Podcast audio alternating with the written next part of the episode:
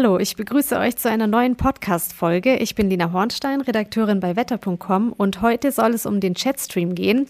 Der Jetstream, das ist ein Starkwindband in circa sieben bis zwölf Kilometer Höhe, welches unser Wetter maßgeblich prägt. Was er genau bewirkt und wie er sich gerade entwickelt, darüber spreche ich heute mit Meteorologe Gernot Schütz. Hallo Gernot, ich freue mich auf unser Gespräch heute. Hallo, die Freude ist ganz auf meiner Seite.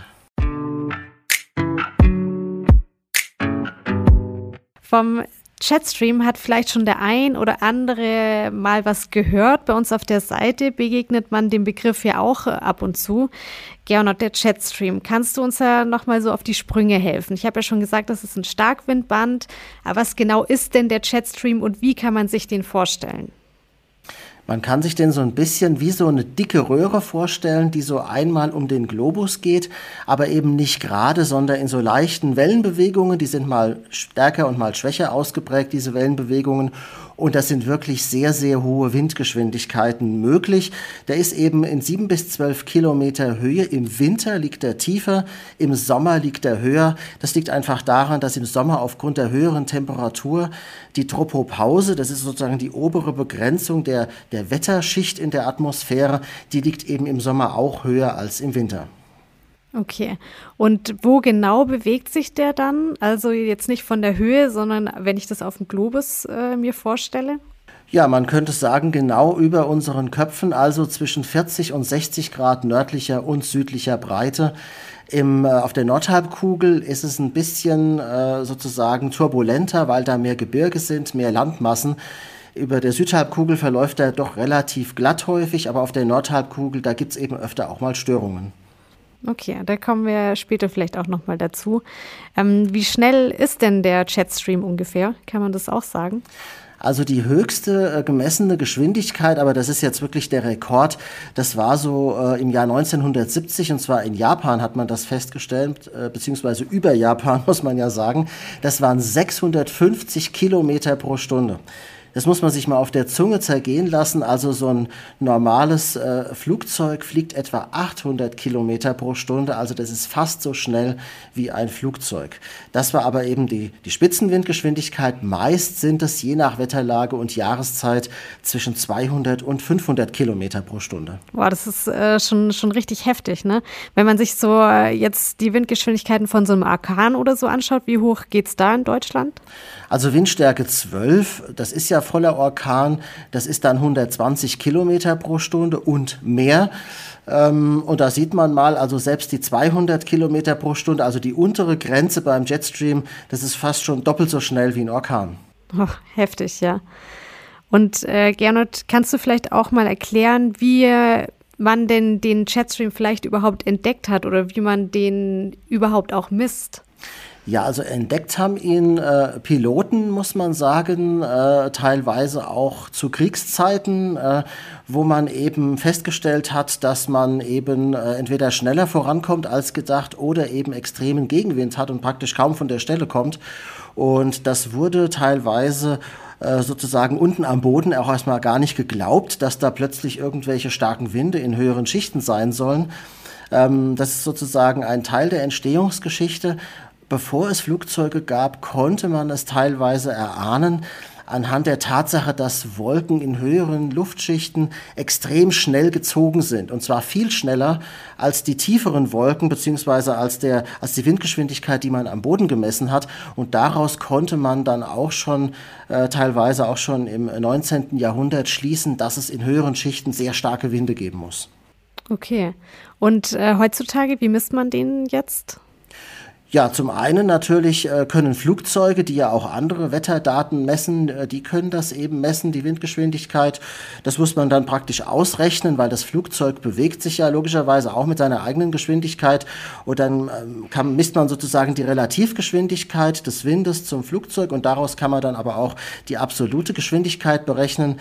Was anderes, was auch noch sehr wichtig ist, sind sogenannte Radiosondenaufstiege. Das heißt, man lässt äh, mit Helium gefüllte Ballons aufsteigen, mit Messgeräten Messgeräten dran. Da wird eben alles Mögliche gemessen, Temperatur, Druck, Feuchte.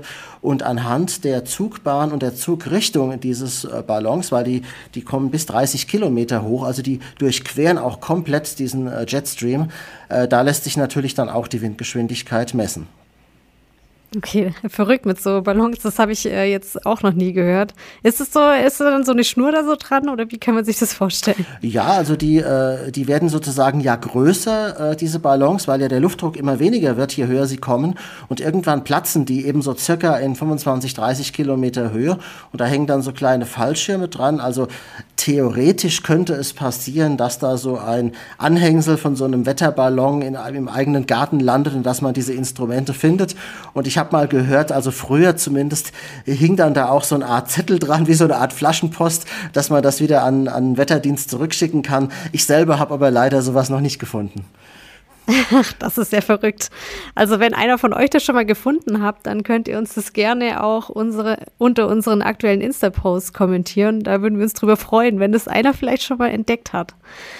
Ähm, Gernot, jetzt haben wir ja schon gehört, dass die Flugzeuge das eben auch messen können, den Jetstream, und den damals eben auch schon mal so entdeckt haben. Da gibt es ja auch einen gewissen Einfluss auf die Flugrouten die der Jetstream hat. Ja, der hat einen sehr großen Einfluss äh, auf die Flugrouten. Und zwar einfach deshalb, wenn man jetzt von Amerika nach äh, Europa fliegt beispielsweise, kann man sich das ja nur zunutze machen. Dann hat man ja Rückenwind, weil das ja eben ein Westwind ist. Und da kann man eben sowohl äh, Sprit, also sprich Kerosin, und eben auch Flugzeit äh, deutlich einsparen, während in die andere Richtung, also wenn man von Europa Richtung Nordamerika fliegt, dann gehen die Flugrouten meistens entweder über Grönland und dann über Kanada und dann wieder südwärts, je nachdem, wo man dann genau in den USA beispielsweise hin möchte, oder wenn man äh, Richtung Mexiko oder in den Süden der USA fliegt, dann äh, geht es sogar eher über die Subtropen, also Richtung äh, ja, Madeira, Kanaren und dann eher so auf der Südroute, aber direkt direkt gegen diesen Jetstream kommt man eigentlich gar nicht an, beziehungsweise es würde auch extrem äh, Kraftstoff eben verbrauchen. Okay, also den muss man quasi umfliegen. Genau, so kann man das sagen, ja. Und äh, wir haben jetzt ja gehört, dass der Jetstream einen Einfluss auf diese Flugrouten eben hat. Aber der Jetstream hat ja auch Einfluss auf unser Wetter hier in Deutschland. Kannst du dazu vielleicht noch etwas sagen? Ja, der Jetstream sorgt eigentlich für unser typisches wechselhaftes äh, Wetter, was wir in Deutschland und äh, im Großen und Ganzen auch in ganz Mitteleuropa haben. Das heißt, diese häufige Abfolge von Tiefdruckgebieten, dann kommt mal ein Zwischenhoch, dann kommt vielleicht auch mal ein Hoch, was ein bisschen länger äh, durchhält.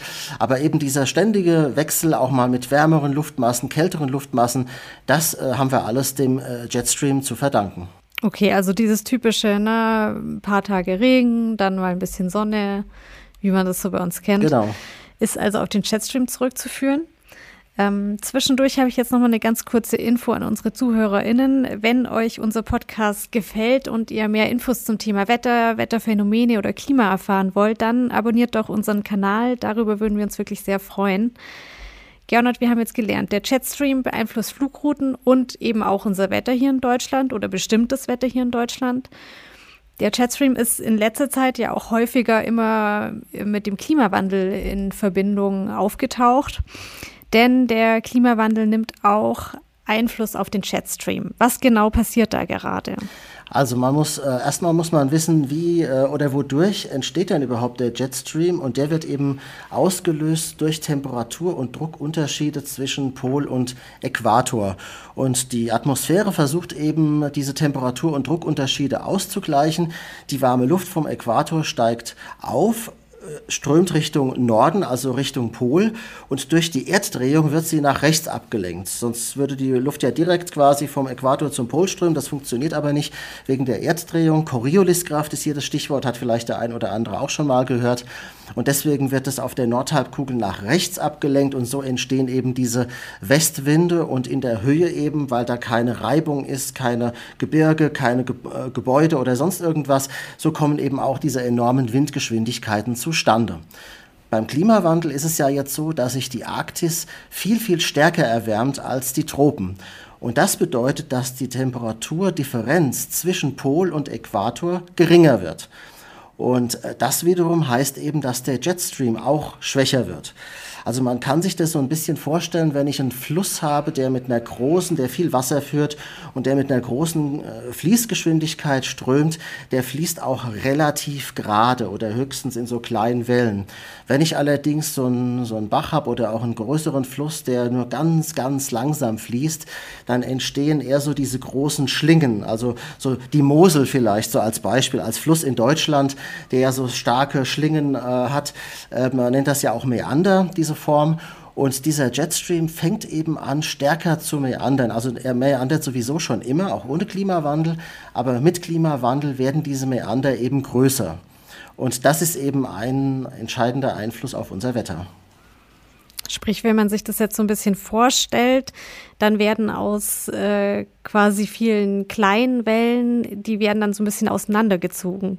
So könnte man sich vorstellen. So könnte man sich vorstellen. Also wenn man jetzt äh, sich ein bisschen in, in, in Wellenphysik auskennt, könnte man auch sagen, die Amplitude, also sozusagen auch die Nord-Süd-Ausdehnung dieses Jetstreams, ähm, die wird größer. Und diese Ausbuchtungen nach Norden hin, das sind dann die Hochdruckgebiete und die Ausbuchtungen nach Süden hin sind die Tiefdruckgebiete. Und normalerweise habe ich ja am Anfang erklärt, wechselt sich das relativ schnell ab.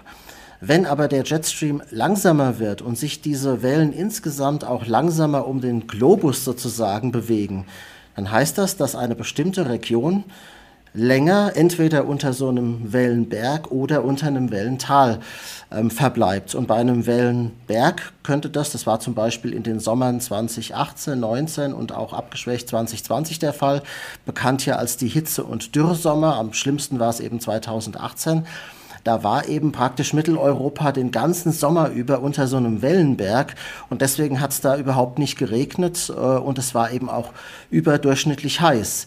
Jetzt in, in äh, Jahr 2021 haben wir das Gegenteil erlebt. Da war es wechselhafter im Sommer und wir waren in diesem Wellental, wo eben sich die Tiefs wie festgetackert bei uns gehalten haben.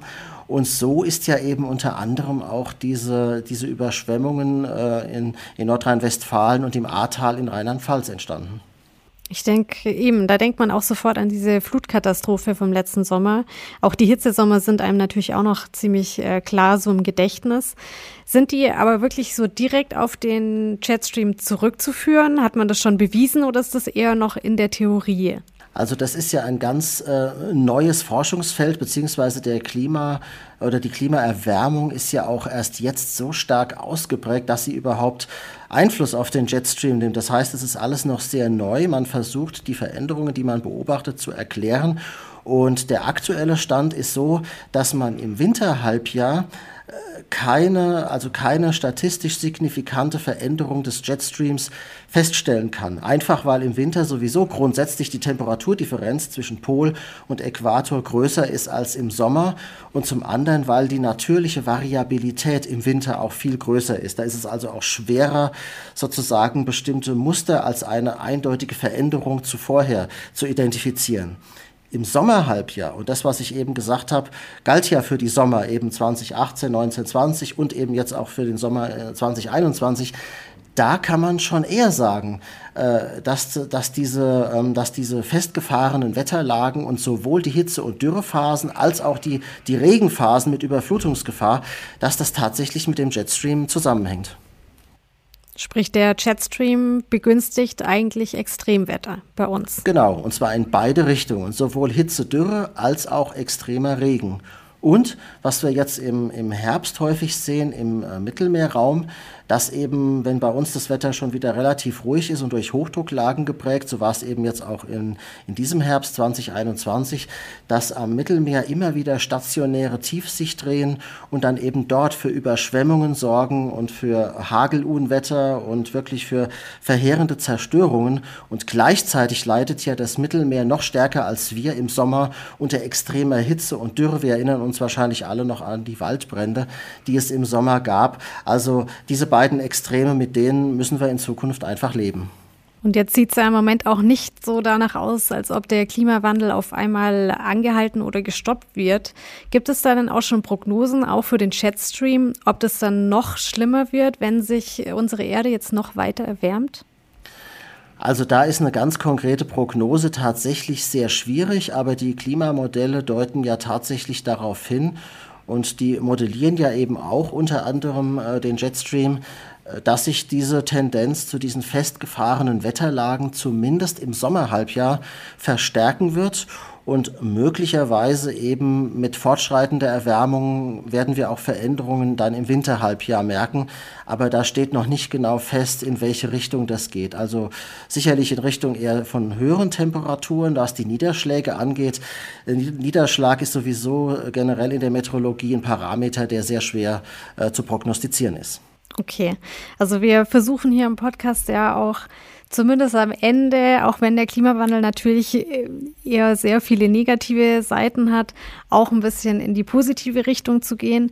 Gernot, meinst du denn, gibt es denn auch die Möglichkeit, das wieder umzukehren? Also sprich, wenn wir den Klimawandel aufhalten oder zumindest eindämmen, dass der Chatstream sich auch wieder zurückentwickelt?